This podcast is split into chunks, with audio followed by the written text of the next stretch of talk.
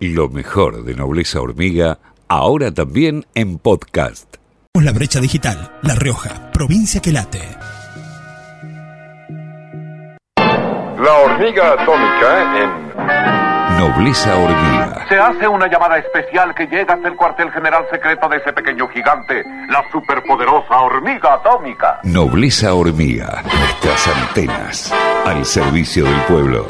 FM La Patriada.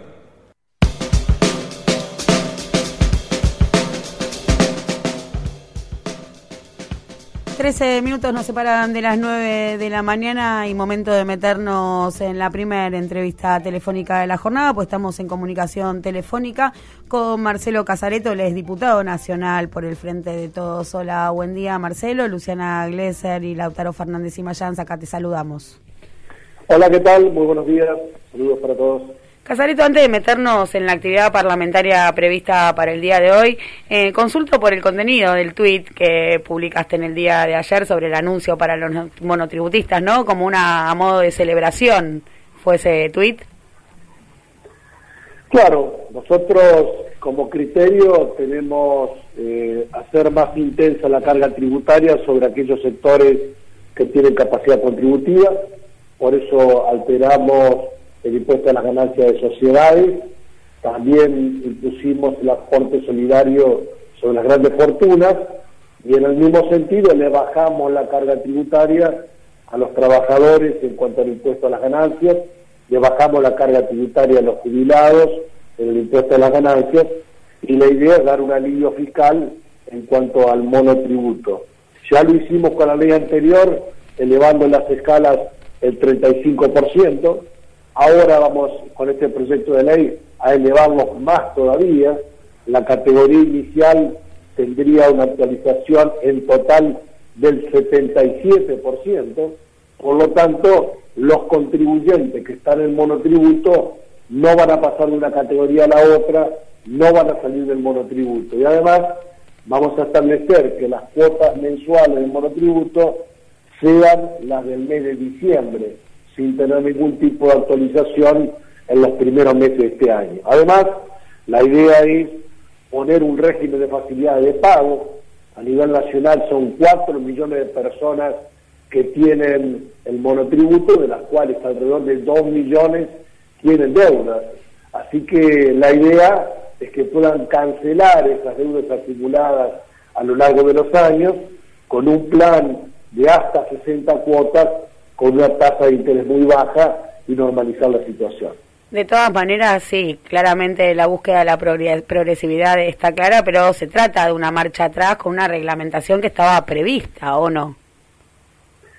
Nosotros lo que hemos tratado legislativamente es, en el caso de trabajadores en relación de dependencia, jubilados y monotributistas, siempre un alivio de la carga fiscal. Si nunca es el objetivo de este gobierno aumentar la carga sobre estos sectores, que son los que más sintieron las consecuencias de la crisis del gobierno de Macri y que son los que más sintieron las consecuencias de la pandemia que todavía persiste. Así que no, las características de, los monotributistas está claro, ¿no? Que no son justamente los sectores privilegiados de la sociedad, pero de todas maneras, según la FIP, cuando argumentó la implementación de la actualización, eh, se refirió a que estos recursos garantizan el financiamiento a la seguridad social y al sistema de salud. Entonces, otra vez el esfuerzo del Estado, que también es el esfuerzo de todos, ¿no?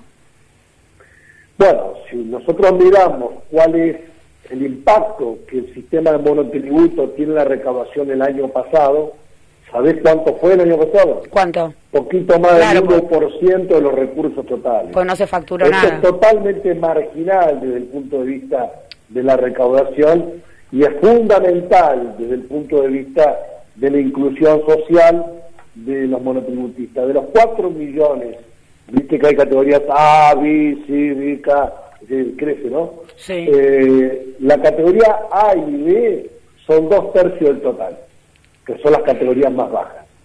Entonces hay monotributistas que tienen un nivel de facturación relativamente importante. Ahora estamos hablando que el monto máximo llegaría a ventas eh, hasta los 3 millones 700 mil pesos. Pero la mayoría de los monotributistas están en las categorías A y B que tenían facturación de hasta 208 mil pesos y hasta 313 mil pesos el año pasado y que ahora tiene una actualización del 77%. Cuando el límite estaba en 208 mil, con la ley que votamos en enero pasó a 282 mil. Y ahora a partir de esta ley va a pasar a 370 mil. Así que es un valor mucho más importante de ventas para aquel monotributista que vende cosas o que presta servicios, que a veces vende un poco más, en realidad está vendiendo producto de la inflación que hay, entonces no le podemos poner una carga adicional. Diputado, ¿qué tal? Buen día. Lautaro Fernández y Mayán lo saluda. Le, cambio de tema porque mañana vence el decreto de necesidad de urgencia vigente con respecto a la pandemia y queríamos saber si se va a lograr tratar hoy la ley de emergencia COVID que, que el proyecto del oficialismo, ¿no? Para, para reglamentar eh, cómo, cómo va a ser tratada la pandemia a partir de, ahora. Mira, este es un tema que mandó el Ejecutivo al Senado. El proyecto de ley tiene media sanción del Senado lo estamos tratando en diputados, ahora a las 10 de la mañana está citada la comisión, yo no soy parte, así que nuestra idea es que el Congreso Nacional trate el tema.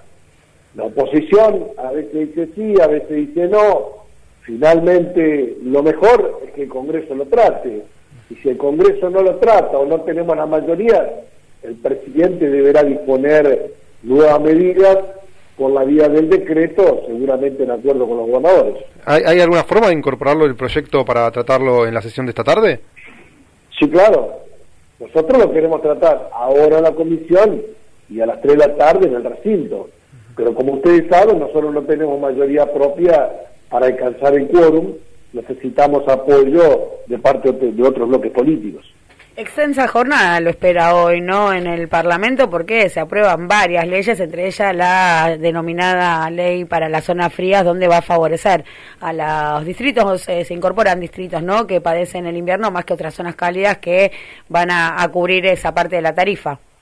Exactamente.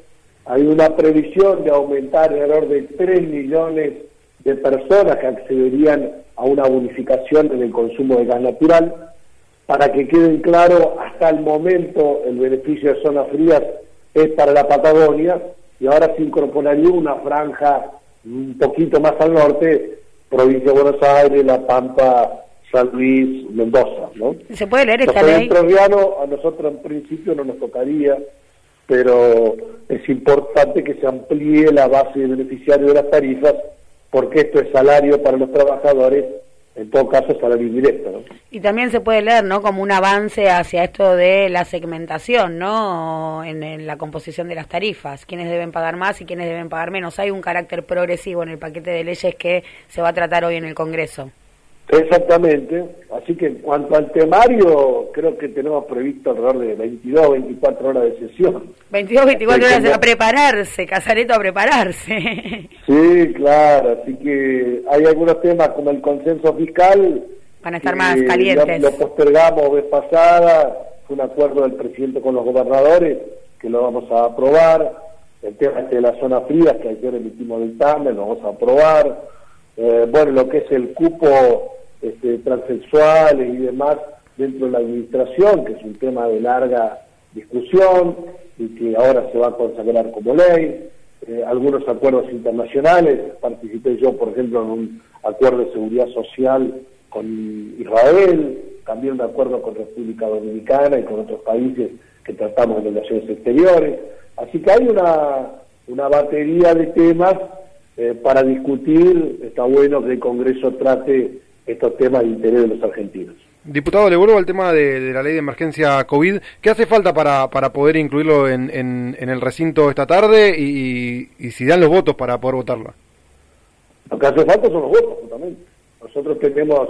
No están los votos. tiene 117 diputados y necesitamos 129. ¿Y cómo viene la negociación para, para ver si se puede aprobar?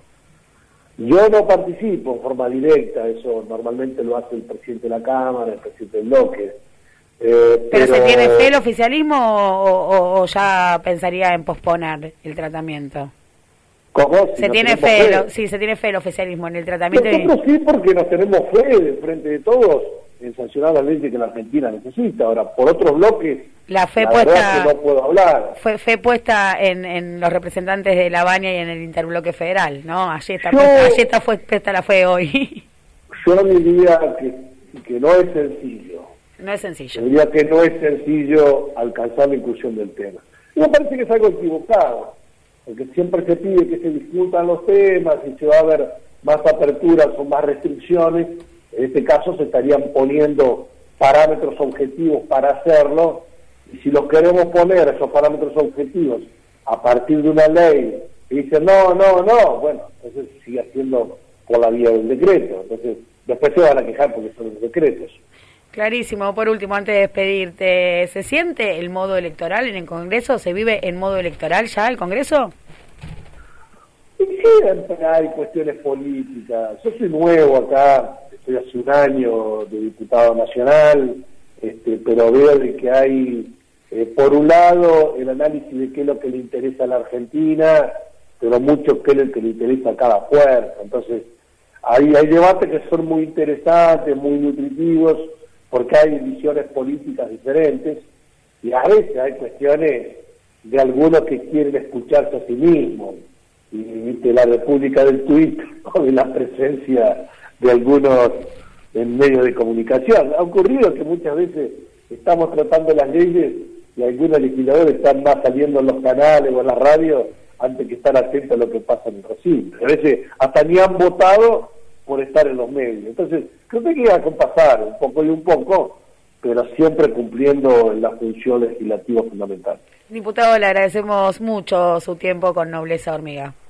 Bueno, gracias a ustedes, ¿eh? un saludo. Pasaba Marcelo Casareto, diputado nacional del Frente de Todos.